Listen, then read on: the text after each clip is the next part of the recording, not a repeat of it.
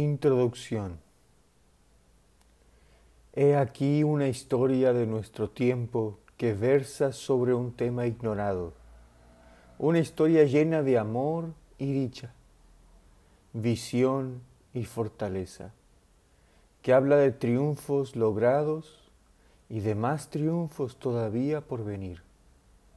Su trama de turbia tragedia no concluye dejando a la humanidad abandonada a una suerte triste e inhóspita, sino que la endereza surcando sombras rumbo a un destino inevitable, hacia esas puertas abiertas de la prometida ciudad de la paz eterna.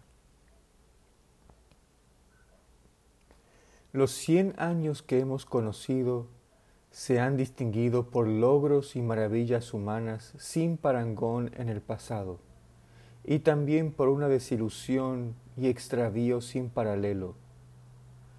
Pues bien, esta historia refiere maravillas aún mayores, más poderosas y más benéficas, que se fraguaron en ese mismo periodo.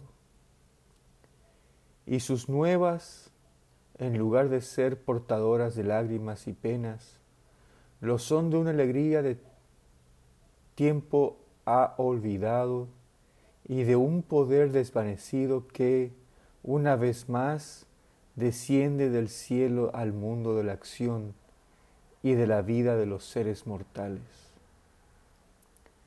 Relata hechos divinos, habla del nacimiento en nuestro seno de una nueva fe mundial, una fe que llega como sucesora de todos los credos mundiales del pasado, reconociéndolos a todos, colmándolos a todos, llevando a su cumplimiento el propósito común a todos y trayendo a los cristianos, el pueblo del Evangelio, una llamada especial a alzarse y contribuir a su propagación por la tierra entera.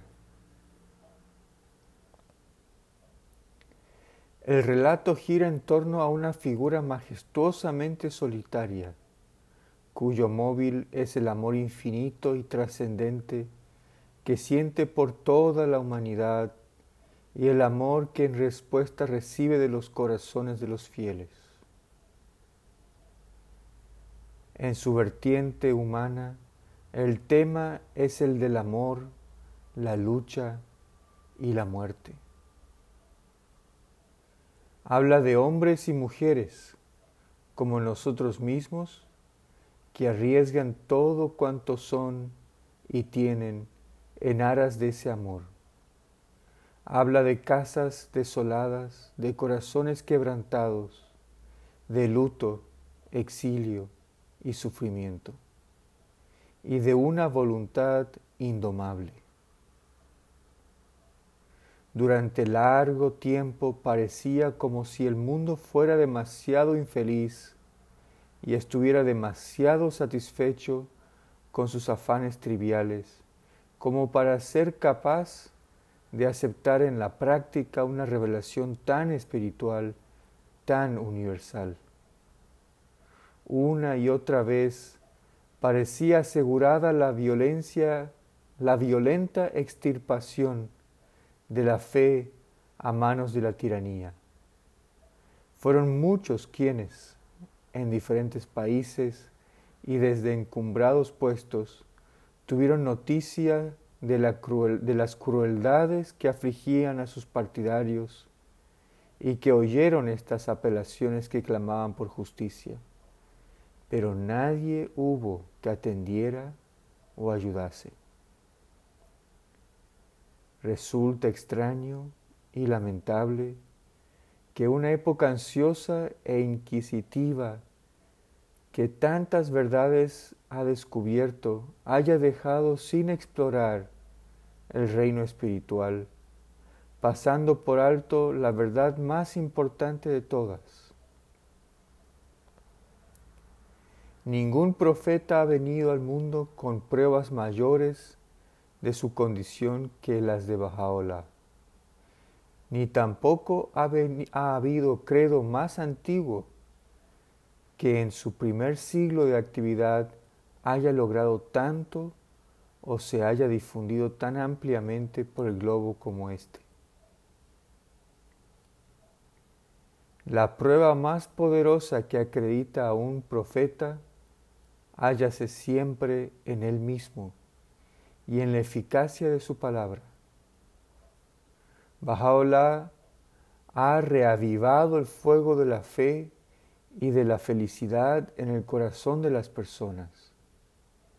Su conocimiento fue innato y espontáneo, no adquirido en escuela alguna. Nadie podía negar o resistir su sabiduría. Incluso sus peores enemigos admitieron su grandeza. Todas las perfecciones humanas estaban encarnadas en él. Su fortaleza fue infinita. Las pruebas y sufrimientos acrecentaron su firmeza y poder. Como médico divino, diagnosticó el mal de la época y prescribió el remedio. Sus enseñanzas eran universales y aportaron luz a toda la humanidad. Su poder se ha difundido incluso más abundantemente desde su muerte. En su presencia fue único y los acontecimientos han demostrado y todavía demuestran su exactitud.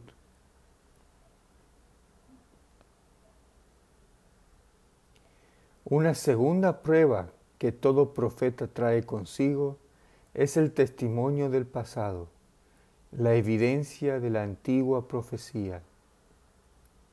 La consumación en este día de las profecías contenidas en el Corán y en las tradiciones musulmanas no ha impedido que el Islam persiguiese la fe Bahá'í, persecución que ha resultado infame y espantosa.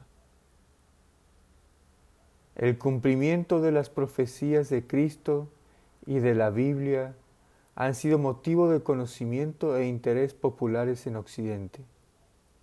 Pero el alcance pleno de dicho cumplimiento solo puede observarse en Bajaola.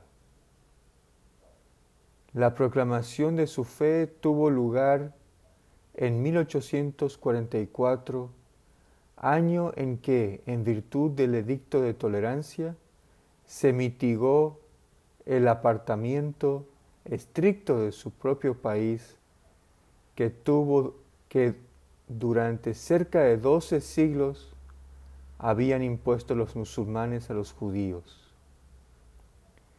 El tiempo de los gentiles se cumplía. El advenimiento había sido aplazado durante largo tiempo y se vio materializado en un momento de opresión e iniquidad de descreimiento y falta de sustancia religiosa, cuando el amor a Dios y al ser humano se habían enfriado, cuando el mundo se hallaba entregado al placer y a los asuntos materiales. El profeta vino como ladrón en la noche y estuvo aquí entre nosotros, mientras las gentes estaban envueltas en un profundo sopor espiritual.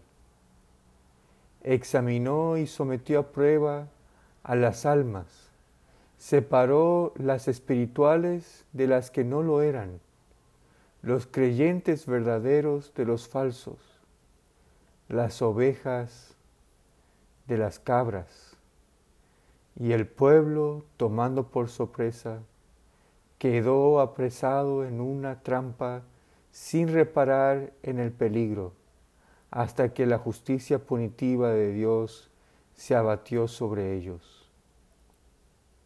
Sin embargo, la aparición de la fe y la rapidez y dirección de su extensión fue como un relámpago que irrumpió de oriente hacia occidente. El cristianismo, en contraste con la revelación de Mohammed, se expandió desde occidente a oriente y fue predominantemente una fe occidental. La fe Bahá'í, por su parte, se ha movido en dirección a occidente, pero con una rapidez e ímpetu superiores a los del cristianismo. Desde el comienzo de la era, desde los días del heraldo de la fe, el Bab, las crónicas muestran una simpatía consciente por parte de los cristianos hacia la nueva enseñanza, en marcado contraste con la actitud de sus vecinos musulmanes. El primer ejemplo de ello lo ofrezca quizás el amable homenaje que tributara al Bab el doctor Cormick, médico inglés residente en Teherán, quien atendió a aquel en la cárcel por las secuelas de la tortura, amén de su testimonio sobre la opinión prevaleciente de que las enseñanzas del Bab guardaban semejanza con el cristianismo. El primer historiador occidental del movimiento, el conde Gobineau, diplomático francés, escribió en 1865 con entusiasmo acerca de la santidad del Bab, la excelsitud de sus ideales, el encanto, elocuencia y poder asombroso que sus palabras ejercían tanto sobre amigos como enemigos. Ernest Renan, en Les Apostres, 1866, Lord Curzon en Persia, el profesor Brown de Cambridge, en varias de sus obras, y muchos hombres de letras cristianos escribieron más tarde en similar sentido. Pero entre los numerosos casos de simpatía espontánea, el más espectacular es el que ofrece el episodio acaecido durante la ejecución del Bab en la plaza del mercado de Tabriz, ocurrida el 9 de julio de 1850. El oficial al mando del pelotón de ejecución era cristiano. Se dirigió al Bab rogándole que, debido a sus creencias, ya que no abrigaba enemistad hacia él en su corazón, se le ahorrase la culpa de perpetrar tan odioso crimen. El Bab replicó que si su oración era sincera, Dios sería capaz de cumplir su deseo. El notable milagro merced al cual esta oración fue respondida y por el que el martirio del Bab fue llevado a cabo por otro regimiento, al mando de un oficial musulmán forma parte de la historia. El occidente cristiano, aunque alejado de la escena del ministerio del profeta, sintió que respondía de forma práctica a ese divino impulso mundial de antes que Oriente. Los poetas mayores y menores, Shelley y Wordsworth, y muchos otros cantaron al nuevo amanecer. Hubo un nuevo esfuerzo misionero por expandir el Evangelio cristiano por toda la tierra. Hombres y mujeres espirituales procuraron reavivar la realidad de la religión. Los reformadores se alzaron para corregir males atávicos. Los novelistas utilizaron su arte con fines sociales. Cuán diferente era todo esto frente a las actividades de un Oriente corrupto, fanático y dado a la persecución.